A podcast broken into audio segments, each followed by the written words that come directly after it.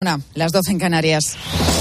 Con Pilar García Muñiz, la última hora en Mediodía Cope. Estar informado.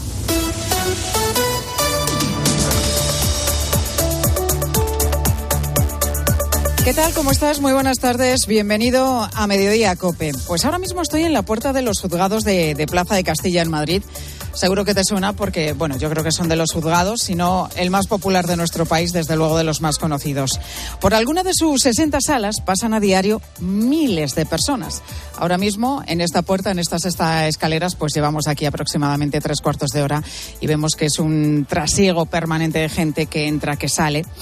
Es una actividad frenética que, sin embargo, se está viendo alterada por la huelga de los letrados de la Administración de Justicia. Una situación que se está repitiendo, además, en todas las sedes judiciales de nuestro país. Unos paros que se iniciaron el pasado 24 de enero. Esta es ya la quinta semana. En este tiempo se han suspendido casi 180.000 vistas programadas. Pero ¿quiénes son estos letrados de justicia y por qué es importante su trabajo? Pues te cuento. Son unos 4.300 funcionarios del Estado, los antiguos secretarios judiciales, y son un engranaje fundamental en los juzgados. Por ejemplo, se encargan de gestionar los pagos en la Administración de Justicia, desde las pensiones alimenticias hasta los embargos o las indemnizaciones. Si no trabajan los letrados, ese dinero se paraliza. Y en estas semanas de huelga hablamos de unos 600 millones de euros que están, pues eso, están paralizados. Esto afecta directamente a miles de ciudadanos. Por ejemplo, a Emilia, que lleva un año para aclarar la custodia de sus hijos y la pensión que debe recibir de su exmarido. El día 24 de enero tenía precisamente la vista y ese día, mira por dónde, empezó la huelga. Ahora todo se ha vuelto a retrasar. Que salió el juicio el año pasado porque tuvimos pues juicio por malos tratos y tal. Y bueno, y ahora era para la custodia de los niños, firmar divorcio y, y tal, ponerlo todo en orden pero después de un año que tarda, pues está la, huelga esta y, y, nada, sin solucionar nada. Claro, la pensión que todavía ni la está pasando y a ver si solucionamos esto, pero no. ¿Y qué reclaman estos letrados de justicia que están en huelga? Lo que explican es que desde 2009 han ido asumiendo más competencias, más trabajo y, sin embargo, su sueldo no ha subido. Denuncian que el Ministerio no ha cumplido un acuerdo verbal que habían alcanzado para solucionar esta situación. Bueno, ya sabes que la justicia es de esas cosas que forma parte de, del día a día y su ámbito va pues desde lo penal a lo administrativo, desde crímenes hasta estafas, conflictos laborales, bodas civiles, problemas de custodia familiar. Casi todo lo que pasa en nuestra sociedad está regulado por alguna ley o alguna norma y por eso los juzgados y la gente que trabaja en ellos son fundamentales. Si ya de por sí la justicia en España va lenta, imagínate si encima nos encontramos con una huelga. Es como si a un coche habitualmente que va a poca velocidad le ponemos encima un remolque cargado de piedras. Pues precisamente en esas estamos. Pues enseguida vamos a charlar aquí en mediodía con los usuarios habituales de la justicia, que podemos ser cualquiera de nosotros, pero antes están pasando más cosas destacadas que te cuenta ya a continuación Ángel Correas.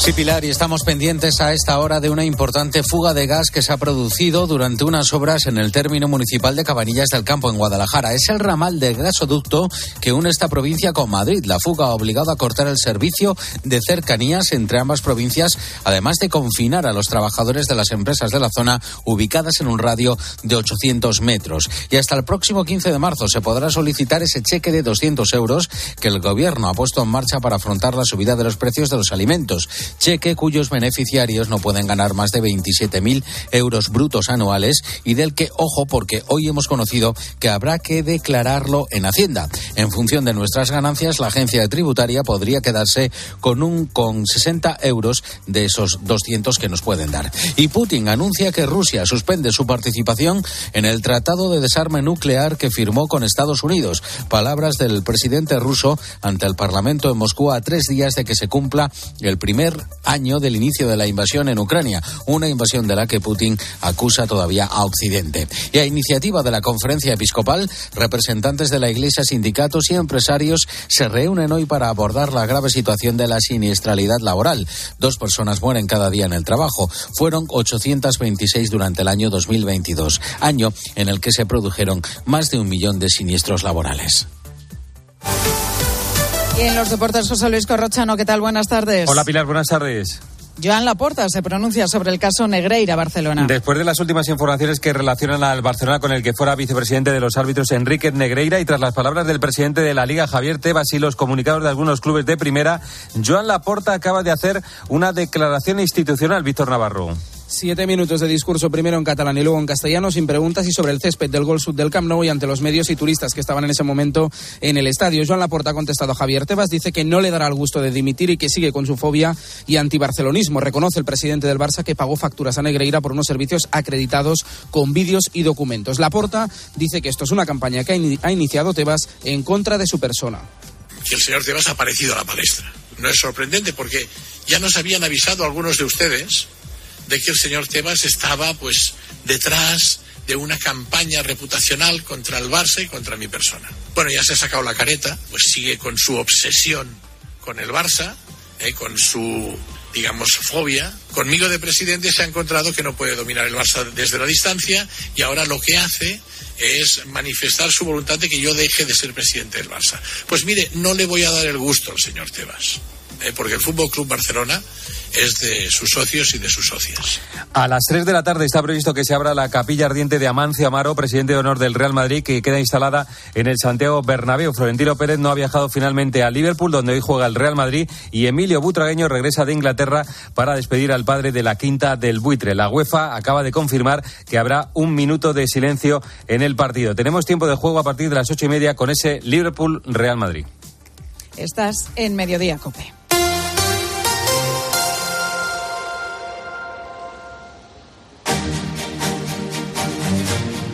Pilar García Muñiz. Mediodía Cope.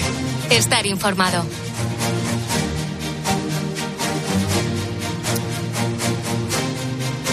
Como te decía al inicio, estoy a las puertas de los juzgados de Plaza de Castilla. Yo creo que es uno de los más conocidos de España porque son unos juzgados eh, grandes y tienen pues un gran volumen de trabajo. Para que te hagas una idea, estos juzgados están compuestos por 60 salas, 54 de instrucción y 6 de vigilancia penitenciaria. Unos 1.100 empleados de la Administración de Justicia trabajan aquí, por donde pasan, se calcula cada día aproximadamente unas 3.000 personas.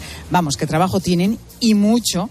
Como te decía, pues es una de las referencias del sistema judicial español. Pues aquí cada día hay cientos de juicios y vistas que se están viendo también afectados por la huelga de los letrados de la Administración de Justicia, huelga que queda además patente en algunos de los carteles que estamos viendo precisamente en las ventanas, en estas puertas de, los juzgados de, Plaza de Castilla. Recuerdan uno de los carteles, pues los letrados de la Administración de Justicia en huelga por dignidad pone y también justicia. El caso es que son muchos los juicios que se están viendo, como te digo, afectados, que han quedado pospuestos y nadie sabe cuándo se van a poder retomar. Y entre los afectados está también el abogado Antonio Martínez Mosquera, que es socio de Martínez en la Fuente Abogados. Antonio, muy buenas tardes. Hola, ¿qué tal? Buenas tardes, Pilar.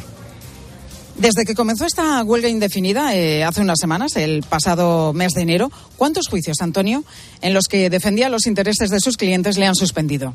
De momento cuatro, en Madrid y fuera de Madrid. Creo que dos de esos juicios eran cuestiones fiscales. Bueno, de por sí, lógicamente, la, jurisdicción contencioso-administrativa es muy lenta, ¿no? Hablamos de procesos, en este caso de plusvalía municipal, que suelen durar como mínimo cuatro años. ¿Qué plazos maneja ahora, Antonio, para que finalicen estos procesos? Eh, normalmente duran cuatro años. Ahora, con, con la huelga, pues está previsto que pueda durar unos cinco años y medio. Estamos hablando desde que se inicia el juicio hasta que al cliente le llega el dinero a su cuenta año y medio. O sea, año y medio de demora nos vamos a... Normalmente de cuatro años vamos a pasar a cinco años y medio por la huelga. Claro, un cliente, ¿cómo se toma esto? No queda otra. Bastante mal, porque al final, claro, es un dinero que en el fondo le pertenece y la verdad es que no lo acaba de entender, lógicamente. Mm, bueno, al final es un dinero que tiene la administración y que bueno pues que debería devolver ya y le causa un perjuicio porque sobre todo ahora con la que está cayendo con la inflación pues un dinero que les vendría bien pues para el día a día para tapar agujeros. Pero bueno. Y Antonio otro caso que, que tienen también ustedes es una herencia y pasa lo mismo. Un dinero que corresponde a unos ciudadanos pero que está paralizado porque el juicio no se va a celebrar de momento. Sí a ver los juicios de herencia ya de por sí son bastante lentos. Y al final pues eh, hay muchísimos trámites, hay muchísimas vistas, tienen que intervenir esos profesionales y con este retraso, pues igual, si un proceso normal puede durar tres años y medio o cuatro, pues nos vamos fácilmente a los seis años. Madre mía, es que estamos hablando de, que se demora todo tantísimo con... De conflicto familiar, eh, malas relaciones y todo al final pues es una situación a partir del tema económico a nivel personal pues bastante desagradable. ¿Se puede celebrar, Antonio, una vista sin el letrado de la Administración de Justicia? No. No, tiene que estar. Entonces, además, es que el problema es que esta huelga, eh, aparte, se está haciendo, permítanme la expresión un poco a mala idea, ¿no? Porque, por ejemplo, eh, yo tengo juicios, yo tuve un juicio en Valencia, tuve que ir de Madrid a Valencia a pagar el dinero del tren y no me lo dijeron antes. En ese mismo momento, cuando llegué a Valencia, me dijeron que el juicio se suspendía, con lo cual me tengo que volver. Entonces, mm, realmente la situación es caótica. Es decir, se enteran que el juicio se ha aplazado, pero ustedes tienen que ir y cuando están allí, en el juzgado, es cuando les comunican que ese juicio no se va a celebrar de momento. Efectivamente, en ningún momento te lo dicen con antelación, te tienes que ir a Valencia, al País Vasco, a donde sea, y en ese momento te dicen que no hay juicio. ¿Y por qué? ¿No se puede hacer de otra manera? Pues debería, pero supongo que por tensar la cuerda, pues los, pues los funcionarios actúan así. Porque, claro, el desplazamiento ya lo han llevado a cabo ustedes y el coste eh, lo tienen que asumir ustedes. Claro, claro, lo tenemos que asumir, se lo reproducimos al cliente, pero, al cliente, pero claro, hay un coste que hay que asumir. Yo no sé si usted como abogado o conoce también la situación de, otros colegas, si en un futuro se están planteando demandar a la Administración de Justicia precisamente por este hecho, por estos retrasos, por dilaciones indebidas. Sí, es bastante probable que acabe esto en demandas, porque hay un supuesto responsabilidad que tú, puedes demandar al Estado si, digamos, tu pleito excede el tiempo que podamos decir normal. Y en este caso, pues evidentemente nos vamos a ir a año y medio, dos años de dilación y se le podrá demandar. Siempre hemos hablado, Antonio, de que la justicia en España es lenta, pero es que esta situación complica muchísimo más las cosas. Y me decías antes algo importante, ¿no? Una justicia lenta no es justicia. No, no es justicia. Entonces, eh, volviendo, por ejemplo, al tema este de, la plusvalía, que al final es un tema de recuperar dinero, pues no es justicia si yo para recuperar, me lo voy a inventar, mil euros, eh, tengo que esperar seis años o cinco años. No es justicia, porque a lo mejor cuando lo vaya a cobrar ya ni estoy en este mundo. Entonces, evidentemente, no es justicia. Pues Antonio Martínez Mosquera, abogado, socio de Martínez La Fuente Abogados. Antonio, muchísimas gracias por estar aquí con nosotros. Veremos a ver qué pasa con esta huelga. Si se vuelven a sentar, si hay, pues, eh, mm, bueno, pues. Eh, que puedan dialogar las dos partes con tranquilidad y que puedan alcanzar un acuerdo pronto, porque, como decimos, hay miles de afectados por todo nuestro país y salimos perdiendo, desde luego, todos los ciudadanos con esta situación. Gracias, Antonio. Gracias, a vosotros. Buen día.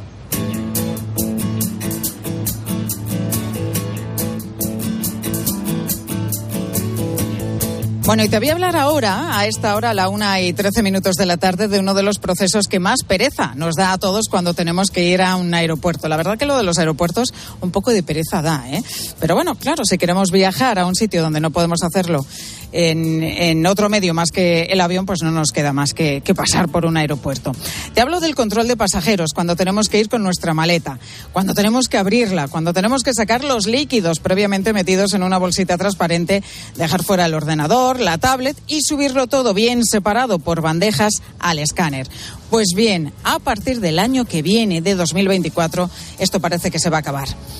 De forma progresiva, los aeropuertos de toda España van a contar con unos nuevos escáneres de rayos X y en tres dimensiones que van a permitir que se puedan inspeccionar mejor los equipajes. Podrás escanear, por tanto, la maleta sin necesidad de abrirla y podrás podremos llevar botes de líquidos como por ejemplo el frasquito de colonia o los champús de mayor tamaño.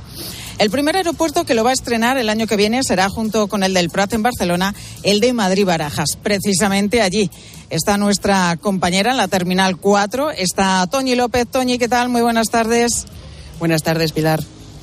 Toñi, con este nuevo escáner los viajeros cuanto menos van a conseguir ahorrar un tiempo que ahora ahí donde estás tú precisamente se pierde con todo este proceso que, hay que hacer, lo que contábamos, lo de abre la maleta, saca los liquiditos, que todo vaya en bolsas transparentes. Nos vamos a ahorrar mucho tiempo. Así es, porque el gesto más repetido aquí en el control de pasajeros de Barajas en la Terminal 4, además de deshacerse antes de entrar de las botellas y los envases en los contenedores, pues es precisamente el de abrir mochilas y bolsos y vaciar bolsillos en las bandejas. Y eso siempre genera colas, así que pasajeros como Paula, que viaja a menudo por trabajo, agradece que todo esto tenga una fecha de caducidad. Yo viajo por trabajo mucho y siempre que vengo sé que tengo un tiempo que voy a perder 20 minutos o 30 minutos pasando el control, como mínimo. Así que me parece maravilloso, vamos. A Paula la hemos pillado despidiendo a su hijo de 13 años que viajaba solo a Londres y ha tenido que pasar todo ese proceso de control, igual que Vera, que con 15, con 15 años también viaja sola. Es mejor no sacar las cosas, porque si no agobia, tener que sacar todo y luego volver a meterlo. Y en Manchester son muy estrictos, entonces te meten mucha presión y es, estás viajando sola y tienes que sacar todo, volver a meterlo y es mucha presión. ¿eh? La medida gusta aquí en Barajas Pilar, sobre todo porque agilizará los tiempos y va a evitar muchas colas. Pues sí, porque hemos visto muchas veces larguísimas colas que dices, madre mía, al final a ver si voy a perder el avión. Toñi, ¿qué hay de la seguridad? Porque hay que recordar que, que estas medidas de, de, pues eso, de mayor seguridad se implementaron a raíz de los atentados de, del 11 de septiembre. Sí, este plan para incrementar la seguridad, estos equipos que se van a implantar con rayos X permitirán una imagen nítida en 3D del contenido del equipaje de mano, separar las maletas que sean sospechosas e incluso visualizar su contenido desde una sala remota. Así que viajeros como Juan sí que esperan que aporte más seguridad. Pero vamos, se supone que será seguro, claro. Y, y si no hace falta sacar el ordenador y el no sé qué, pues, pues más rápido todo, claro. Llega mucha gente a veces y le, no ha sacado las cosas, le hacen volver, entonces se atasca. Y, pues más rápido todo, más cómodo, sí. En materia de seguridad, AENA también prevé instalar sistemas biométricos para acceder a los controles, aunque aún no ha definido si será por un sistema de huella dactilar o de reconocimiento de rostros.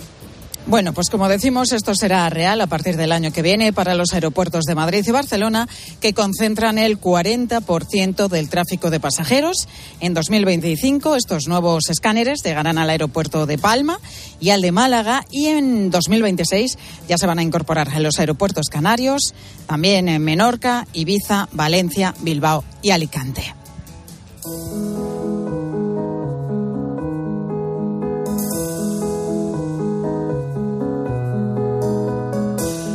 Mañana comienza la cuaresma y en estos días son muchas las hermandades y cofradías que ultiman los preparativos para la celebración de la Semana Santa. Organizan las procesiones y otros actos de culto, se ocupan de la formación cristiana de sus miembros y también de fomentar obras de evangelización y caridad.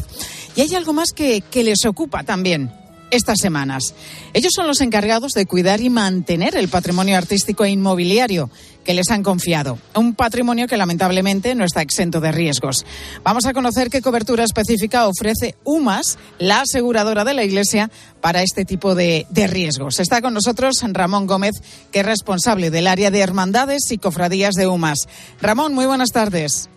Buenas tardes, ¿qué hay? Hola Ramón, ¿cuáles son los, los principales riesgos a los que se enfrentan las hermandades y cofradías? Bueno, es un tema que en el que hacemos mucho hincapié y desde que se creó este área, pues más aún, pues de manera general no, el problema que nos encontramos que no existe una cultura extendida en cuanto a, a la importancia del, del, del, aseguramiento de nuestro patrimonio.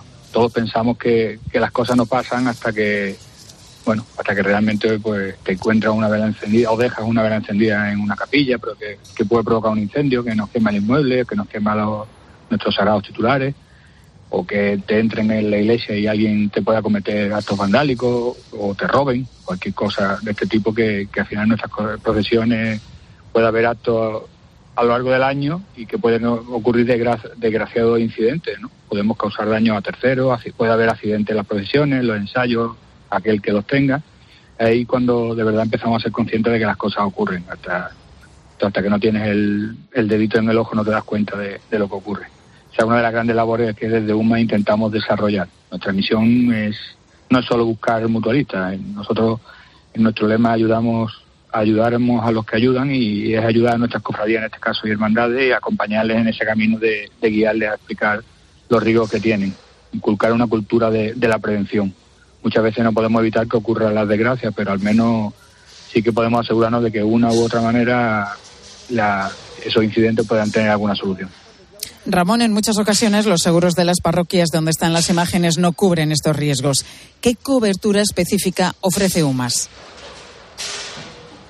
Pues tú lo has dicho, el, nosotros los cofrades tenemos la obligación de, conocer los riesgos existentes en cada cofradía y, qué queda cubierto y qué no en esa póliza parroquial de cada una de nuestras sedes canónicas. Te diría que en el 99,9% de los casos las pólizas parroquiales no garantizan nuestro patrimonio allí depositado. Así que debemos ser las cofradías y las propias hermandades quienes recurramos a asegurar dichos bienes, conociendo previamente esa póliza parroquial, de tal manera que con unas pólizas patrimoniales específicas para cofradías, como son las que aportamos desde UMA al mundo cofrade, tengamos la tranquilidad de tener nuestro patrimonio bien asegurado. Eh, con dichas pólizas, UMA lo que garantizan es todo el patrimonio de nuestras cofradías. Hablamos de un patrimonio que, no es nuestro.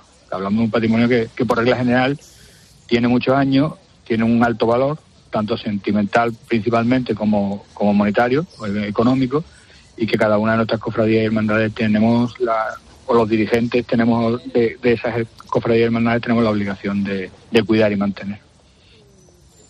Es importante cuidar también otros aspectos como puede ser la responsabilidad civil o la protección de datos. Evidentemente, eh, aunque sea una pregunta que abarca dos, dos pólizas muy o dos aseguramientos muy completamente diferentes, pero al final como todos nos llevan a tener o a buscar la tranquilidad de haber, de haber hecho bien las cosas. Por un lado, son muchas las, como decía antes, las actividades que organizan las, hermandades y cofradías a lo largo del año. ¿no? solamente son nuestras salidas penitenciales, sino hay actos de culto, sesiones de formación, tenemos convivencia, incluso congresos, verbenas y en cualquier tipo de encuentro, llamémoslo lúdico, pero al final lo que hace es hacer cofradía, ¿no? Todo lo que sea una reunión siempre se hace hermandad. Es muy importante, por tanto, que tengamos cubierto cualquier daño que podamos ocasionar o que se deriven de esas actividades esas múltiples actividades que cualquier cofradía de hermandad tiene a lo largo del año y siempre a través de una póliza de, de responsabilidad civil. Este es un seguro que, cubre también la responsabilidad civil de los empleados que pueda tener contratada la hermandad, así como los posibles daños a terceros que, pudieran darse. darse. Son, son pólizas vitales y fundamentales que hay que tenerlas en vigor. Eso sí que es, además, en cualquier ayuntamiento para cualquier salida te exige la, la póliza de cualquier actividad para una RC. Y, y desde UMA somos conocedores de la casuística que es existente y ofertamos con una garantía de primas dentro del, alcance de cualquier cofradía o hermandad. Por otro lado, todos conocemos el día a día de nuestra sociedad donde cada vez más oímos problemas con, hackeos. Este año 2023 eh, sabemos que entra en vigor la ley de protección de datos con sanciones económicas muy importantes y la hermandad y cofradía lógicamente conservamos en nuestro archivo base, base de datos y entidades que por actuación de hackeos o por fallos en los sistemas informáticos corren el peligro de, vulneración. Como lamentablemente ya ha ocurrido, existe la posibilidad de que, alguien nos suplante la identidad y, emita, por ejemplo, no sé, decir, un, hechos reales, un email señalando que se ha aprobado una cuota extraordinaria, si no han secuestrado la base de datos, tienen nuestros correos de todos los hermanos y pues se ha aprobado una cuota extraordinaria aprobada en Junta de Gobierno con un coste el que sea, da igual, ¿Qué, hay que hacer en esos casos? Pues bien, eh, ahí también está UMA, a través de una póliza denominada CIBER, que bueno, al final es ciberriesgo, que nos garantiza, que nos garantiza el, estar cubierto ante este tipo de, eventualidades tan en boga hoy en nuestra sociedad. Total, que finalmente, evidentemente, UMA está para ayudar, para acompañar en buscar esa tranquilidad que antes decía de nuestras cofradías, pues nosotros somos parte de la Iglesia y realmente quién puede ser mejor que la mutua de iglesia para, para ayudar a las cofradías, acompañarlas en ese camino y al final alcanzar ese objetivo de, de conseguir una tranquilidad que te den esas pólizas que, que, tenemos expresa para, para cofradías y hermandades como siendo del perímetro que son, que es la iglesia al final, que es la mutua de la iglesia. Pues Ramón Gómez, responsable del área de hermandades y cofradías de UMAS, gracias por estar con nosotros en mediodía. Muchas gracias a vosotros, un saludo.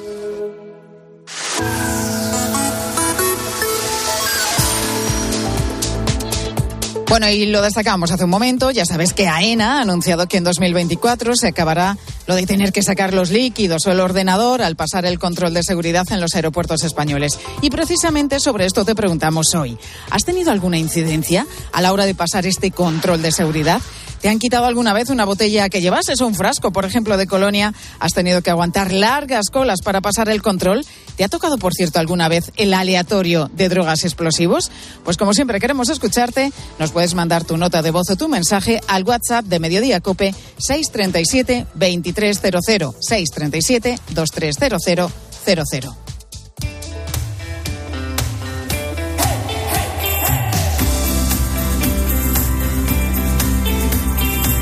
¿Y quieres saber la fórmula mágica para ganar metros de espacio útil y comodidad? Pues instalar puertas correderas. Aquello lo habías pensado, pero pues a lo mejor no sabías cómo. Pues en Leroy Merlin hay modelos y acabados para todos los gustos, para coordinar con tu decoración y también con el resto de puertas de tu casa. ¿Verdad, Mónica?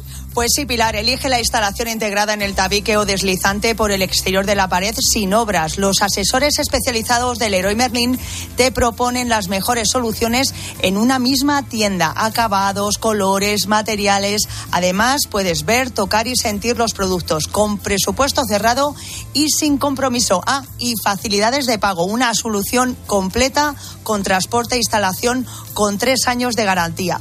Vete a Leroy Merlin o entra en leroymerlin.es. Puedes preparar tu lista de productos en la APP, hacer la compra online o por teléfono y te la entregan de 24 a 72 horas. Así que abre la puerta al espacio.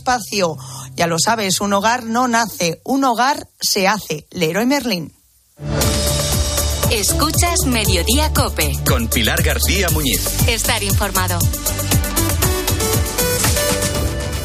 Solo Carlos Herrera pone su mirada en aquello que tienes que conocer. El presidente de la Comisión Central de Deontología del Colegio de Médicos de España, que es eh, José María Domínguez Roldán, eh, ha escuchado muchos testimonios sobre las graves consecuencias de la ley trans en menores y jóvenes, ¿no? Daños difíciles de reparar. Se le ha quitado la voz a los doctores. Efectivamente, pensamos que en, en todas estas situaciones debe primar el mejor interés del menor.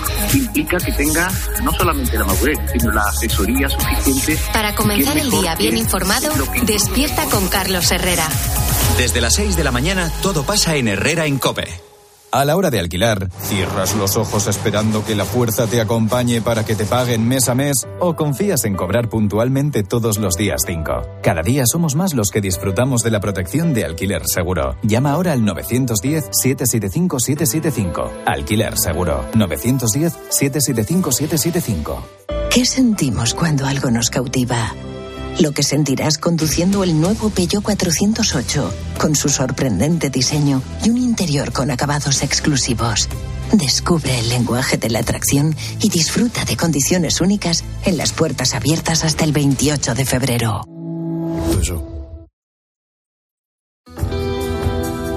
Pilar García Muñiz. Mediodía Cope. Estar informado.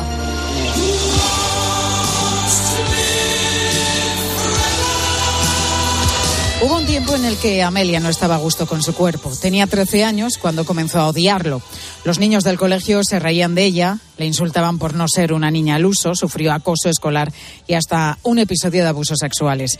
Buscó entonces ayuda en un lugar que hoy sabe que fue equivocado en las redes sociales. Allí fue cuando se encontró a personas que sin conocerla de nada le dijeron, tu problema es que eres un chico. Yo acudí a redes sociales. El relato general, además que había, la comunidad que yo me encontré, muchísima gente me decía que el problema que yo tenía era que había nacido en un cuerpo equivocado o que yo tenía un alma de chico, cosas así. Amelia le contaba esta mañana a Carlos Herrera cómo entonces comenzó un proceso social en el que se identificaba como un chico en todas partes. Se hacía llamar Ame y se comportaba como tal. Tenía claro que cuando llegase a la mayoría de edad se sometería a una operación para ser un hombre. Yo tenía muy claro que cuando llegase a mis 18 yo iba a transicionar a ser un hombre. Y en el momento en el que llega justo los 18 es cuando yo veo que ese sufrimiento no ha desistido en ningún momento, sino que yo estoy obsesa en este tema y para nada mejora. Es decir, estoy muchísimo peor. Las conductas que yo tenía, incluso de autolesionarme, son mucho peores por este tema. Y es ahí cuando digo, hay algo que aquí no funciona.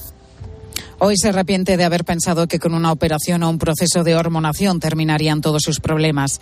Fue al acudir a una psicóloga cuando poco a poco trabajó la verdadera clave de lo que le ocurría, aceptarse a sí misma.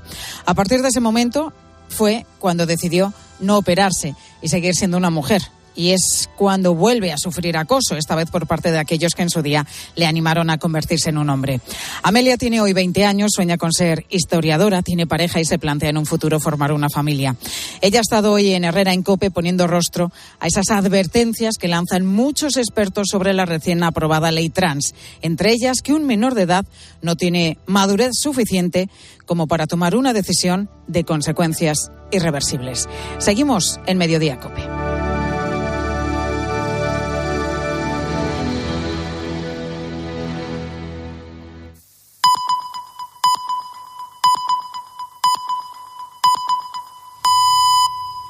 Es la una y media, las doce y media en Canarias. Pilar García Muñiz. Mediodía Cope. Estar informado. Pues seguimos aquí a las puertas de los juzgados de Plaza de Castilla en Madrid. Estamos ya en la quinta semana de huelga. Es la que encaran los 4.300 letrados de la Administración de Justicia con los que cuenta nuestro país. Una huelga en la que denuncian los incumplimientos en materia salarial que está realizando el Gobierno este mes de paros ya está pues perjudicando muchísimo a los ciudadanos. 180.000 juicios aplazados por todo nuestro país o 600 millones de euros paralizados, pendientes de pago.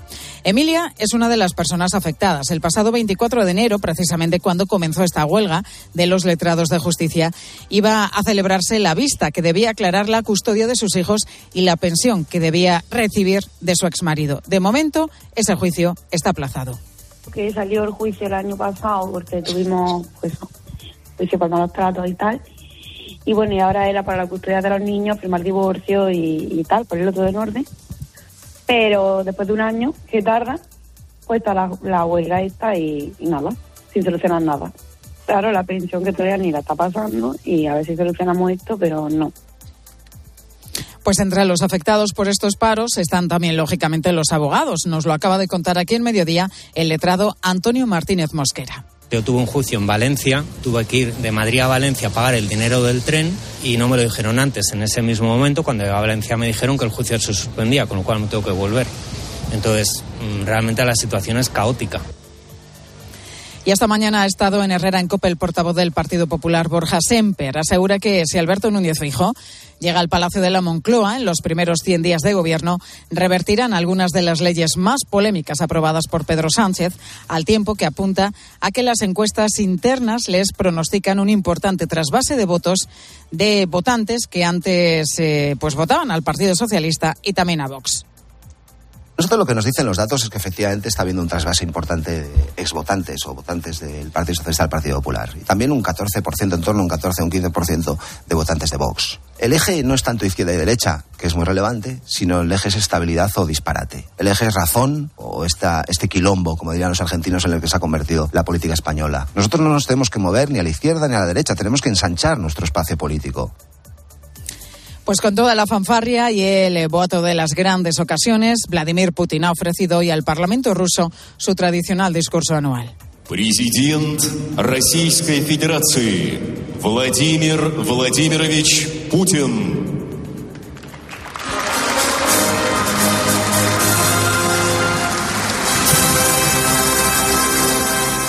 En su discurso, Putin ha vuelto a culpar a Occidente de la guerra en Ucrania y ha anunciado que suspende su participación en el Tratado de Desarme Nuclear firmado con Estados Unidos hace una década. Y te cuento también la historia de Arthur, que tenía solo 14 años cuando una banda juvenil le captó en un parque de un barrio de Madrid. Acababa de llegar a España. Su madre trabajaba 16 horas al día. Huían de un padre maltratador. Cuando ellos me señalaron a un chico, ellos me dijeron, mira, cuando lo vayas a apuñalar, gira el cuchillo, porque ahí él no tiene posibilidad de, de vivir. Antes de que yo vaya a cometer dicho acto, me drogaron y me dieron marihuana con cocaína, que es un famoso blog. Comencé a fumar, a fumar para no tener eh, conciencia, ¿no? Pues hoy tiene 36 años, un trabajo y una familia tras su descenso a los infiernos después de pasar por cuatro cárceles y de hacer de la violencia su razón de vida. Solo buscaba, nos ha contado, tener amigos. La historia de Arthur es la de cientos de menores que en nuestro país se integran en estas organizaciones. 600 vigila la policía y la Guardia Civil con epicentro en Madrid. Sefi García, muy buenas tardes. Buenas tardes, Pilar. Los datos recogidos en la última memoria de la Fiscalía, referidos a 2021, hacían una llamada de atención sobre los delitos de sangre cometidos por, por menores. 88 en todo el territorio español, 23 delitos contra la vida en la Comunidad de Madrid, relacionados la mayoría con los enfrentamientos entre bandas. Safi, ¿cuál es el perfil de los menores que, que se integran en estas bandas? ¿Dónde van a buscar? A los menores? Pues mira, las bandas buscan a chicos en los parques y los institutos de barrios vulnerables, menores que pasan mucho tiempo solos, críos que como Arthur necesitan amigos, una red de solidaridad, Pilar. Sonia Alda, que es profesora de la Universidad de Comillas, nos ha hecho el perfil de los más vulnerables. Es un perfil de menores en barrios vulnerables que pasan mucho tiempo solos, que no encuentran su espacio en los estudios, que tienen tendencia a abandonarlos y que buscan lazos de solidaridad pues a través de estas relaciones personales. Buscan eh, eso, un núcleo de relaciones en el que se encuentre reconocido como suele ocurrir en estas bandas. Las bandas les acogen, les cuidan, les dan drogas, les facilitan mujeres y cuando están ya enganchados a la dinámica les piden, como a nuestro arrepentido, una prueba de sangre. A partir de ahí se meten en una espiral de violencia no puede faltar ni violencia ni delitos, porque eso es lo que caracteriza a, la banda. Entre más violento eres, más posición tú tienes, más miedo te van a tener otro, otro tipo de bandas, otros grupos. Lo que queríamos era coger más zonas, más barrios, porque entre más barrios más podríamos vender la droga. Arthur nos ha contado que cada miembro de la banda a la que él pertenecía y en la que entró en el año 2000 tenía que aportar 500 euros a la, semana para sostener la organización y tenían que buscarse la vida para reunirlos. Imagínate cómo Pilar. Claro, me puedo hacer una idea y creo que todos nuestros oyentes también, Sefi. Las detenciones de integrantes de, de, bandas juveniles en nuestro país se duplicaron el año pasado. Solo en Madrid, que cuenta con un plan antibandas, en el último año, las fuerzas y cuerpos de seguridad del Estado detuvieron a 1.800 personas, se incautaron también de casi un millar de armas, algunas de fuego, se han levantado 9.500 actas de drogas e identificaron a casi 168.000 personas. ¿Están siendo efectivas estas eh, medidas? La presión policial funciona, Pilar, claro que funciona, pero sobre todo para calmar la alarma social que se ha generado en torno a la violencia de estas bandas. Así al menos lo cree nuestra experta, pero también reclama medidas complementarias como fórmula preventiva, la Policía Nacional hace visitas sistemáticas a institutos, sobre todo aquí en Madrid, donde explica cómo funcionan las bandas y así previenen a los eh, menores. De hecho, el ayuntamiento detectó el año pasado a 566 jóvenes en situación de riesgo y 169 continúan en proceso de acompañamiento. Pero lo difícil de verdad es lograr que las abandonen. Por eso, Sonia Alda reclama otro tipo de actuaciones. Falta una forma de actuación que creo que es la deficiente en relación a la integración de los miembros de estas bandas eh, socialmente. No me parece que haya la suficiente atención para recuperarles de esos núcleos de relaciones sociales que tanto les fascina. Y me parece que hay que incidir en ello de forma persistente, constante y sostenible. Al margen de la violencia hay que tener en cuenta, Pilar, que la marginalidad, la vulnerabilidad, la necesidad de forjar lazos solidarios están detrás de todos los menores que se meten en una de las 600 bandas identificadas en nuestro país. Trinitarios, Latin King, los Nietas, los Dominican Don't Play. Bueno, son algunos de los nombres que cada día saltan a las páginas de, de, sucesos, nombres importados del otro lado del charco con la violencia como hilo conductor, integradas además en muchas ocasiones por adolescentes solitarios. Ojalá, Sefi, la presión policial y los programas complementarios pues acaben con, con esta lacra. Gracias, Sefi. Gracias a ti.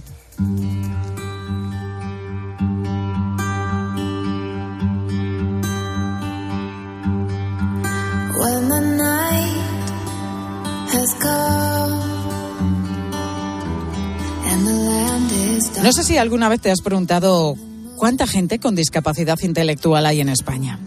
Pues mira, más de 280.000 personas, según el Instituto de Mayores y Servicios Sociales, es decir, uno de cada 170 habitantes. Las personas con este tipo de discapacidad tienen dificultades para aprender, para comunicarse y relacionarse, habilidades que son necesarias en nuestro día a día, pero en las que muchas veces pues no solemos reparar. Algunas de las causas más frecuentes de la discapacidad intelectual son el síndrome de Down, el síndrome alcohólico fetal, el síndrome X frágil, afecciones genéticas, defectos congénitos o complicaciones durante el parto, aunque en muchos casos se puede tardar años en diagnosticar, como por ejemplo en ciertos casos de autismo y retraso madurativo. En Pozuelo de Alarcón, en Madrid, a nueve kilómetros más o menos del centro de Madrid, del centro neurálgico de España, de la Puerta del Sol, hay una fundación que trabaja con personas que tienen este tipo de discapacidad. Y allí está ahora mismo un compañero de COPE. Manu Torralba, muy buenas tardes. Manu, ¿cómo estás? Hola, Pili. ¿Qué tal? ¿Cómo estás? Pues eh, muy bien, encantado de charlar contigo, como siempre, Manu.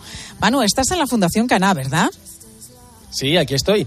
Eh, estoy, eh, bueno, es, es, una fundación que lleva desarrollando diferentes programas terapéuticos, deportivos y de formación laboral, eh, bueno, entre otros muchos programas. Ahora mismo están ayudando aquí a 140 familias y, bueno, es el edificio anexo a la parroquia de Santa María de Cana, donde, donde tiene sus orígenes, porque eh, esta fundación se inscribió como Fundación Cana en 2016, pero realmente eh, se remonta como asociación de familias a 2001, cuando comenzaron su labor en los eh, bajos de la iglesia. Enseguida te va a hablar de todo esto Reyes, que es la directora de la fundación, pero antes, mira, yo estoy aquí en la puerta con la ordenanza, Marisol. Hola Marisol, ¿cómo estás? Hola, buenas tardes. Oye, tú tienes 26 años, llevas trabajando aquí en la fundación desde enero, tienes una discapacidad intelectual Tú, entre otras cosas, eres la responsable de recibir aquí a la gente, ¿no? ¿Qué más cosas haces? Pues hago, cojo las llamadas, también cojo recados, pongo el comedor de, lo, de primer turno. Mm, vamos, que haces un montón de cosas, ¿no? Mira, yo vengo buscando a, a, la directora de la fundación, que le vamos a hacer una entrevista. Es esa señora de ahí, ¿no? Es Reyes. Es Reyes. Bueno, pues Pilar, le pongo un auricular a cada una y ya te escuchan las dos aquí en Mediodía Cope. O sea, me escuchan Reyes y me escucha también Marisol, ¿verdad? Ah, sí, hola. Hola Marisol. ¿Cómo estás, Marisol? Eh, ahora te paso con la... Ahora paso con la directora. Venga, ahora hablamos con Reyes, con la directora, pero antes cuéntame, Marisol. Oye, imagino que estás muy contenta de poder seguir en la fundación después de tantos años y ahora además con ese trabajo que haces como ordenanza. Sí, sí, sí. ¿Estás contenta? Mucho, mucho. Oye, ¿qué es lo que haces en el trabajo? ¿Cuáles son tus funciones? Cuéntame hoy, por ejemplo, ¿qué has hecho hasta ahora? ¿Qué has tenido que hacer, Marisol? Pues he estado poniendo el paso lista a los chicos, luego he estado eh, poni eh, poniendo el comedor, he estado, luego he, he ido a recreo a vigilar a los chicos que me han cogido para para vigilarlos, que a ver si que no hagan travesuras ni nada de eso. y bien. ¿Y te hacen caso? ¿Te hacen caso, Marisol? Bueno, algunos bueno. sí que me hacen, pero otros no. Muchas bueno, gracias. tú ahí te tienes que Pilar. imponer, Adiós. ¿eh? Adiós, Sí, sí. Marisol. Adiós. Un placer charlar Adiós. contigo, que seguro que tienes tarea. Igualmente. Vamos a hablar con Reyes, con la directora. Reyes, muy buenas tardes. Hola, buenas tardes. Oye, muy atareada tenemos a Marisol, ¿eh? ella es responsable, ¿eh? me deja hablando contigo y ella seguro que se va a su trabajo. Oye, ¿cómo, cómo es este trabajo que hace Marisol como ordenanza del centro? Pues Marisol es nuestra ordenanza, está en la recepción, va filtrando todas las personas que entran, eh, nos pasa las llamadas, le hemos enseñado a, a traspasar las llamadas a la oficina y, bueno, pues va haciendo un poco de criba también. Y atiende a los chicos, atiende el comedor, bueno, pues todo lo que te ha ido contando ella. Y es una maravilla porque llevaba muchos años con nosotros antes de poder empezar a trabajar. Qué bien. Y lleváis, Reyes, a cabo programas de todo tipo. Me llaman la atención los de formación laboral y los de ocio. ¿En qué consisten? Pues la formación laboral es que tenemos un grupo de chicos con bastante autonomía que han trabajado también y han estudiado en universidad con programas adaptados y nosotros lo que intentamos es acercarles a la empresa. Les eh, formamos en habilidades laborales y, y, bueno, pues intentamos que hagan práctica con nosotros. Para que ganen también autonomía e independencia. Creo que sois 16 trabajadores reyes para atender a las 140 familias inscritas y otras 70 que no están inscritas, pero a las que dais también asistencia. Pero también es fundamental el trabajo de los voluntarios, ¿no? Eh, es que si no nos podríamos mover, sobre todo en el proyecto de ocio que es enorme. Eh, todos los fines de semana salen más de 100 chicos con un apoyo de entre 30 y 40 voluntarios. Hay muchos que son un ratio 1-1, con lo cual necesitamos el apoyo de los voluntarios. Y entre semana siempre está el profesional y un apoyo de uno o dos personas para que, bueno, pues para que los chicos no se paren y puedan seguir trabajando. Reyes, ¿cómo se puede colaborar con vosotros? Pues se puede colaborar de muchas maneras. Nosotros tenemos una página web que, bueno, es fundacioncana.org y, y allí te explica, pues puedes hacer un donativo puntual, puedes eh, inscribirte y que pasemos un recibo de la cantidad que quiera. En fin, hay infinidad de maneras o, eh, pues empresas también con material, todo lo que se pueda necesitar. Pues os quiero dar las gracias a todos por estar con nosotros en mediodía y abrirnos las puertas de vuestra fundación donde hacéis un trabajo, pues una gran labor, un trabajo importantísimo, la Fundación Cana de Pozuelo de Alarcón, donde lleváis a cabo esta labor con personas con discapacidad. Reyes, gracias y un saludo también para Marisol. Muchísimas gracias, y gracias por darnos visibilidad, que es muy importante. Gracias. gracias. a vosotras.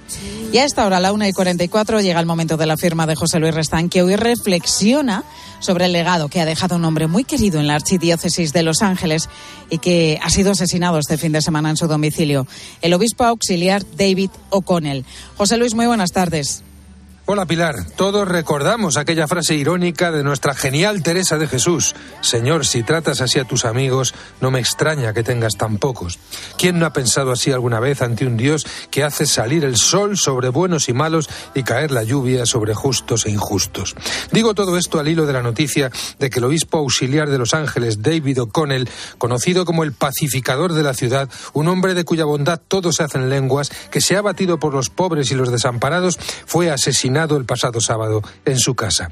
Conmueve contemplar al arzobispo de Los Ángeles, José Gómez, echarse a llorar en una rueda de prensa mientras le consuela el sheriff del condado al recordar a un hombre que todos los días mostraba compasión por los pobres, por las personas sin hogar, por los inmigrantes y todos los que viven en los márgenes de la sociedad. Era un buen sacerdote, un buen obispo y un hombre de paz, ha dicho. Políticos y líderes sociales han reconocido que tenía la capacidad de caminar por las calles uniendo a la gente y recuerdan aquellos días de fuego en Los Ángeles, en la década de los 90, cuando el enfrentamiento entre los residentes de algunos barrios y las fuerzas del orden alcanzó niveles de gran preocupación. Entonces el padre David se afanó en tender puentes y pacificar las relaciones, algo para lo que estaba excepcionalmente dotado. Para él todo ese trabajo, esa dedicación a quienes están en riesgo de ser marginados, era una cuestión de amor. En Los Ángeles todos buscan una explicación para la violencia ciega que se ha cebado en un hombre de paz y no la encuentran. Sí, a veces el Señor se lleva a los mejores y no entendemos. Solo podemos mirar a la cruz, la que miraba el obispo David cada noche tras patear los barrios más difíciles de la ciudad en la que ha sido testigo de Cristo hasta el final.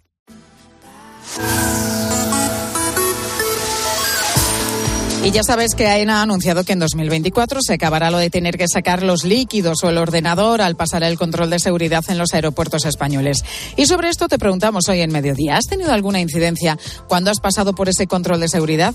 Pues vamos a ver lo que nos cuenta Anika cuando estuvo de viaje en Inglaterra. Fue en Heathrow, en Inglaterra para volver de Cambridge fue una pasada. Me abrieron y me hicieron sacar todo lo del neceser. Y yo allí diciendo, My Intimity. Bueno, me dio una rabia, pero bueno, pasamos un poquito de intimidad que pedía Anika, pero bueno, que te desmontan muchas veces la maleta. Sobre esto te preguntamos hoy. Pues eso, ¿has tenido alguna incidencia a la hora de pasar el control de seguridad? ¿Te han quitado alguna vez una botella que llevases o un frasco de lo que fuese de colonia, por ejemplo? ¿Has tenido que aguantar largas colas para pasar este control? Pues queremos conocer tu experiencia. Nos puedes mandar tu nota de voz a través del 637 230000. Ahora, tu cope más cercana.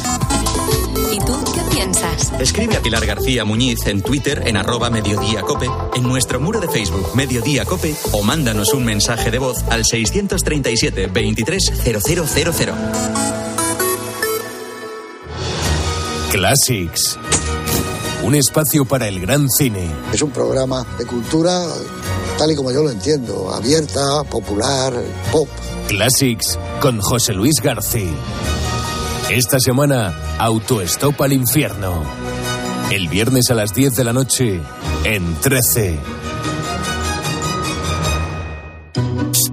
Al habla Resines. Te voy a resumir esto rápidamente. Más móvil te da atentos, fibra y dos líneas móviles con 30 gigas a compartir. Y todo esto por 39,90 euros al mes durante un año. ¿Lo quieres más corto? Vente y ahorra. Llama gratis al 1498. Más móvil, ahorra, sin más. ¿En qué capítulo de tu vida estás ahora? ¿Quieres hacer una reforma cambiar de coche? ¿Tus hijos ya necesitan un ordenador para cada uno? ¿O quizás alguno ya empieza la universidad? ¿Habéis encontrado el amor y buscáis un nidito? En Cofidis sabemos que dentro de una vida hay muchas vidas y por eso llevamos 30 años ayudándote a vivirlas todas. Cofidis, cuenta con nosotros. UMAS, mutua especialista en seguros para el sector educativo. Ofrecemos una solución integral para los colegios y guarderías. Daños patrimoniales, responsabilidad civil, accidentes de alumnos. Más de 800 centros ya confían en nosotros. Visítanos en umas.es. UMAS, más de 40 años de vocación de servicio. ¿Qué sentimos cuando algo nos cautiva? Lo que sentirás conduciendo el nuevo Peugeot 408, con su sorprendente diseño y un interior con acabados exclusivos. Descubre el lenguaje de la atracción y disfruta de condiciones únicas en las puertas abiertas hasta el 28 de febrero. En cofidis.es puedes solicitar financiación 100% online y sin cambiar de banco. O llámanos al 900 84 12 15. Cofidis, cuenta con nosotros. Pilar García Muñiz. Mediodía Cope.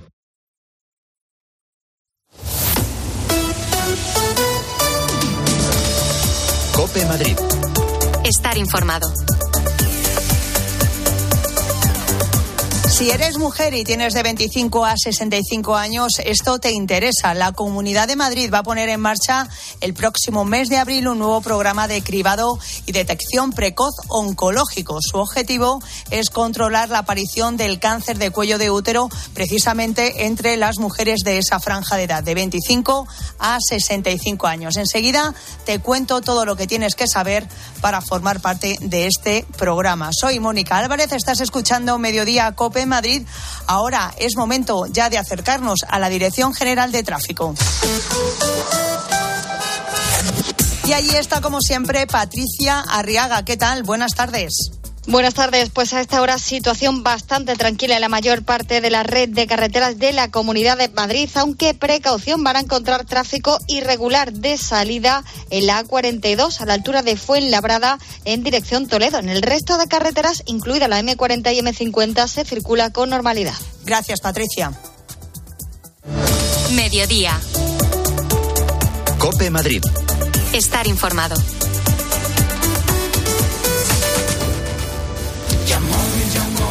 Si ves la vida como un carnaval, entonces eres de Yamóvil. Y es que en nuestros concesionarios siempre estamos de celebración. Súmate a la fiesta de Yamóvil y encuentra los mejores coches de segunda mano. Yamóvil, el concesionario de la gente como tú. Más jugadores, más sesiones, más días, más tenis. El Mutua Madrid Open mejor que nunca. Compra ya tu entrada en www.mutuamadridopen.com y disfruta del mejor tenis del planeta del 24 de abril al 7 de mayo en la Caja Mágica. Los Fernández son muy amables.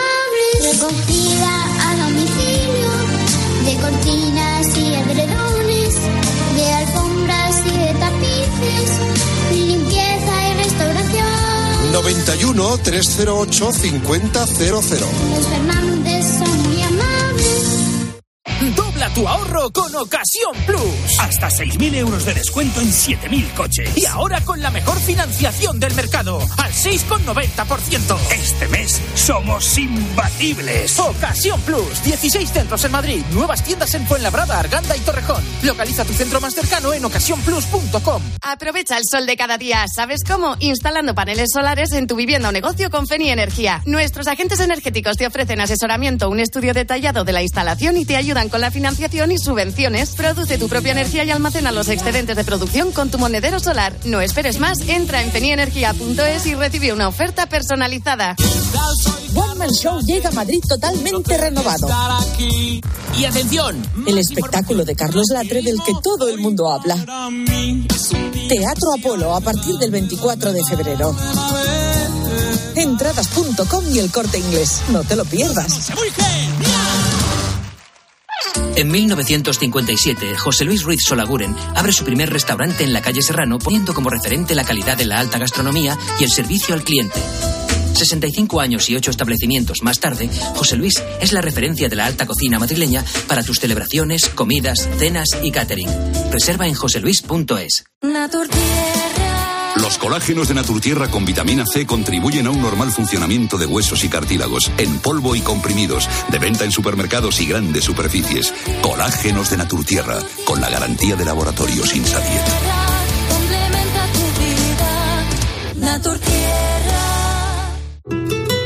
Roca Rey, Morante, El Juli, Talavante, Emilio de Justo. Las máximas figuras repiten hasta tres tardes en la Feria de San Isidro en las ventas. Abónate ya y no te pierdas nada de una cita histórica. Compra tu abono en las-ventas.com.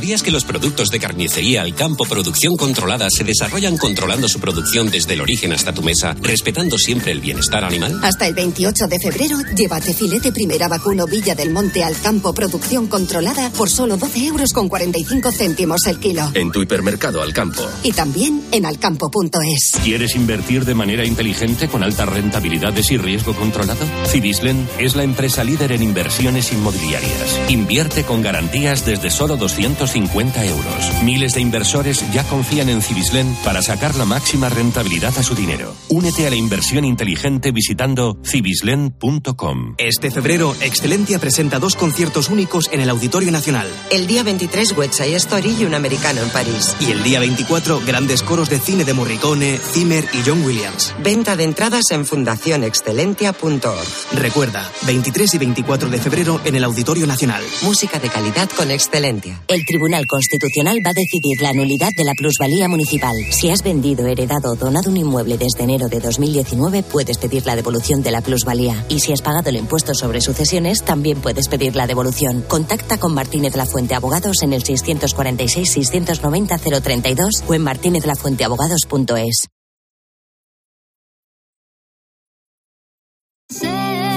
Mediodía. Cope Madrid. Estar informado que estás cansado de andar y de andar y.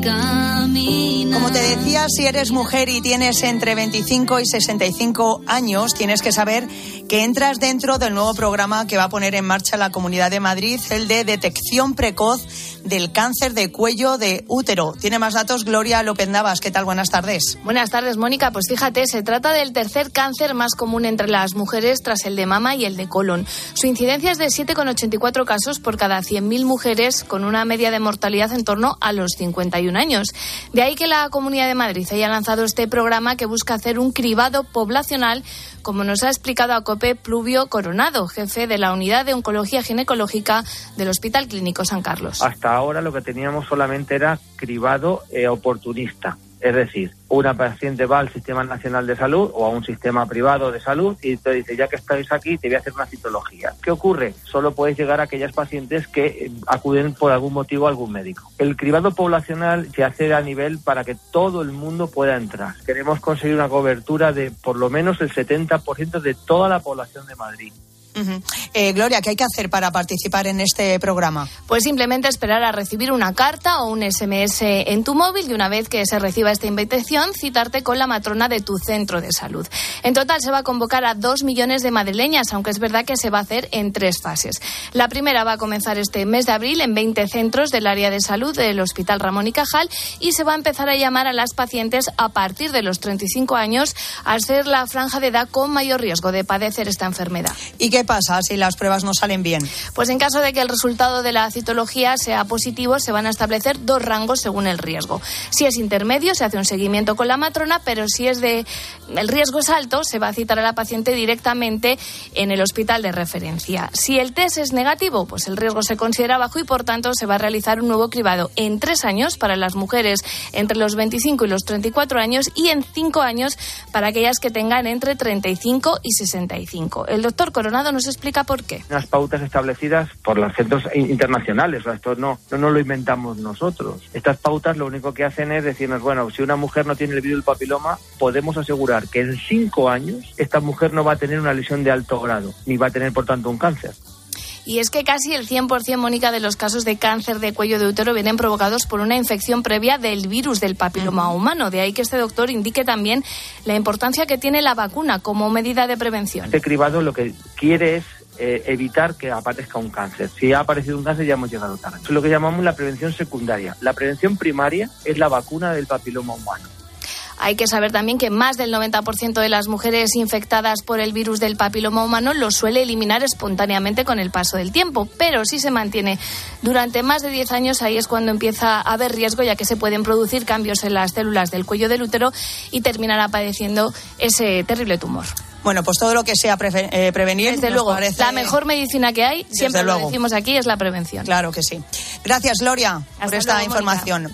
Eh, a las 2 y 20 ya sabes que tienes más información local y ahora te quedas, sigues en Mediodía Cope, ahora ya de la mano de Pilar García Muñiz.